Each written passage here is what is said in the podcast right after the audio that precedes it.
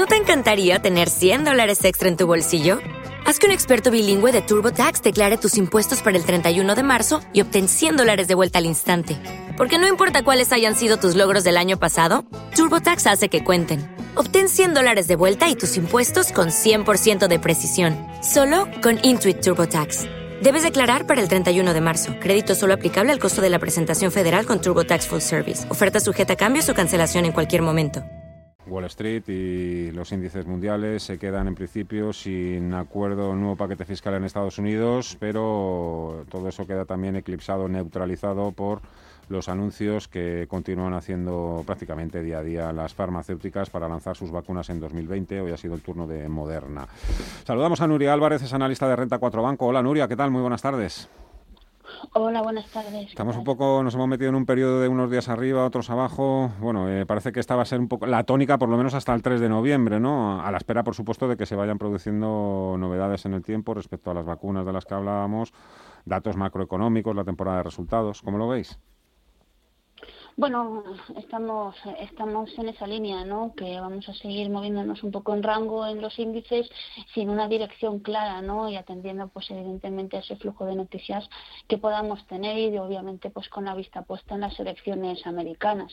Hoy ya lo estamos viendo, el IBEX se está descolgando del resto de índices europeos con una subida del 1%, algo superior, este, están apoyando los grandes bancos, mientras bueno, pues que el resto de índices están prácticamente plano o en terreno negativo, ¿no? En una jornada pues sin nada destacable en el fondo y, sobre todo con, con, más restricciones, ¿no? En Europa para contener los rebrotes. Es una percepción, pero los mercados financieros eh, parece que se sienten más cómodos con toques de queda que con los confinamientos y las restricciones.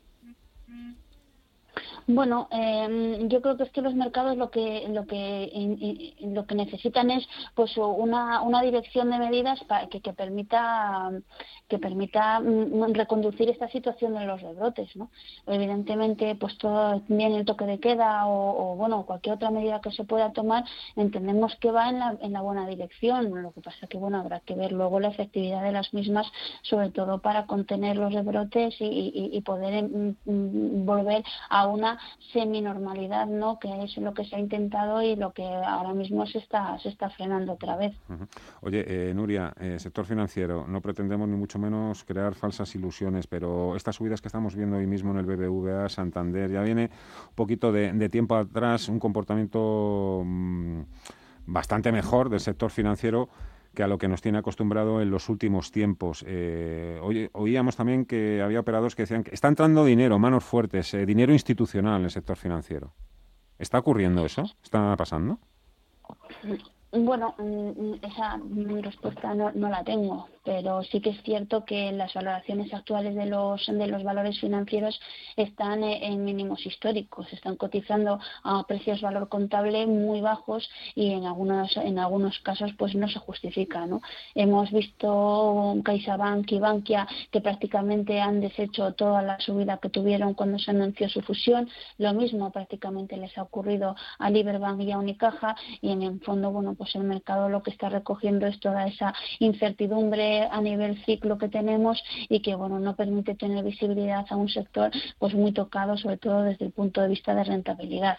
El comportamiento de las cotizaciones de los valores financieros está siendo muy errático. Hoy mm, hoy suben sin ningún motivo aparente eh, y bueno y, luego mm, pues podemos evidentemente tener pues una reacción justo en sentido contrario en, el conjunto del año lo que sí que ver que es que en el conjunto del año de media pierden un 50% y, y bueno, pues ahí, em, como he dicho, hay valoraciones pues que no justifican esas caídas y a los múltiplos a los que cotizan. Por tanto, entendemos que en algún momento debe entrar dinero, sobre todo pues eh, em, buscando bueno pues ciertos rebotes y ahora que tenemos la temporada de resultados que ha empezado hoy en España y la semana que viene van a publicar prácticamente todos los bancos, excepto Bank Inter, que lo hace pasado mañana, pues eh, entendemos que los resultados de esta tercera de este tercer trimestre deberían ayudar aunque sea a despejar tantas dudas que hay sobre el sector. Pregunto también por una compañía Celnex. Hoy hoy han escrito ustedes una nota en la que mm, vienen a decir que el, el siguiente movimiento, la siguiente adquisición de Celnex está al caer. Sí, bueno, nosotros hemos mejorado nuestra valoración mm, a, la espera, evidentemente, eh, eh, precisamente de eso, ¿no? De que pueda cerrar algún tipo de operación de compra de torres de telefonía móvil en el corto plazo. Eh, después de la ampliación de capital de verano y de distintas emisiones de deuda llevadas a cabo, cuenta con 7.700 millones de euros de liquidez para afrontar alguna inversión. Además, la compañía cuenta con cerca de 11.000 millones de euros en activos bajo estudio y hay distintos rumores en el mercado que apuntan a ello, ¿no? Como la posible venta parcial de las torres por parte de Hutchinson en el Reino Unido o la entrada en Polonia de Iliad, pues con la que ya ha cerrado operaciones en el pasado y yo creo que creemos que no que no es descartable pues que pueda hacer algún algún movimiento. Obviamente tendremos que esperar para saber, pero en caso de, que se confirme alguna operación, pues creemos que actualizará como debería actuar como catalizador para el valor. Valor contra crecimiento. Sé que es un asunto reiterativo que estamos continuamente machacando con la dichosa preguntita, pero estamos ahí, en ese punto del debate ahora mismo. ¿Cuál es la, cuál sería, cuál, cuál cree usted que es la mejor táctica para un inversor minorista? Valor, crecimiento. Bueno, nosotros creemos que no necesariamente hay que elegir uno u otro, ¿no? La virtud está en el equilibrio. Eh, la mejor opción es tener una cartera diversificada que ofrezca una buena combinación de valores de crecimiento, eso sí, a precios razonables, con otros títulos que ofrezcan valor con una visión de medio plazo, ¿no? Aun con todo, creemos que quizá es pronto para girar hacia empresas muy dependientes de ciclo, hasta que se tenga mayor visibilidad sobre la pandemia y, por tanto, sobre el ritmo de recuperación de los beneficios en empresariales. Ahora bien, si el inversor es capaz de soportar la volatilidad intermedia eh, en ese tipo de valores muy ligados al ciclo y muy impactados por lo que está ocurriendo con la pandemia, pues sí que es cierto que existen títulos con una visión de medio plazo que deberían ofrecer atractivas rentabilidades. Puede ser el caso de IAG o incluso, bueno, pues de algunos bancos. Mañana resultados de Iberdrola. Iberdrola que ahora mismo todo el mundo pues eh, se la imagina. Energías limpias, Iberdrola. ¿Iberdrola es valor o es crecimiento? Bueno, eh, en el caso de Iberdrola, a ver, eh, mañana publica resultados, no esperamos sorpresas, pero vemos que se sitúen en línea para alcanzar el objetivo de 2020 de crecer a dígito simple alto a nivel de beneficio neto. Y bueno, los efectos de la pandemia, como ya sucedió en el primer semestre, esperamos que tengan un impacto muy limitado en las cuentas. Eh, no creemos que la compañía adelante nada de sus inversiones en materia de energías limpias hasta la presentación de su estrategia de principios de noviembre, donde bueno ahí sí que creemos que las inversiones en renovables y sus planes sobre el hidrógeno podrían ser claves.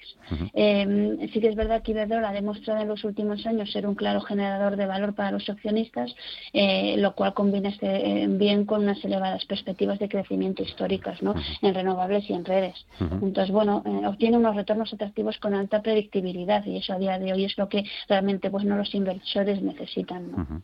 Nuria, eh, ¿me deja preguntarle dónde invertiría su dinero con un plazo de tres años? Bueno, nosotros a medio plazo somos optimistas con la renta variable. Creemos que siga ofreciendo el mejor vino, vino rentabilidad riesgo en un entorno de clara represión financiera, ¿no? En el que los tipos seguirán niveles extraordinariamente bajos durante varios años, haciendo por tanto difícil encontrar alternativas rentables de inversión, ¿no? Eh, actualmente nuestro posicionamiento es bastante defensivo en nuestras carteras. Está centrado en farma, infraestructuras de telecomunicaciones y utilities, donde el impacto COVID es más reducido. Como un horizonte inversor tres años vista y siendo conscientes de la volatilidad intermedia, sí que sé que se podría invertir en empresas que puedan surgir como ganadores en la época post-COVID, ¿no? Como ejemplo, pues IAG, Inditec, es decir, todas esas compañías que a día de hoy están pues muy deprimidas en cotización que, que, que, por la falta de visibilidad, pero que, pero que deberían salir reforzadas una vez se vaya despejando toda esta incertidumbre. Nuria Álvarez, Renta 4 Banco, un placer como siempre. Muchísimas gracias por los consejos y la lectura de mercado. Hasta otra, muy buenas tardes. Adiós. Hasta luego, buenas tardes.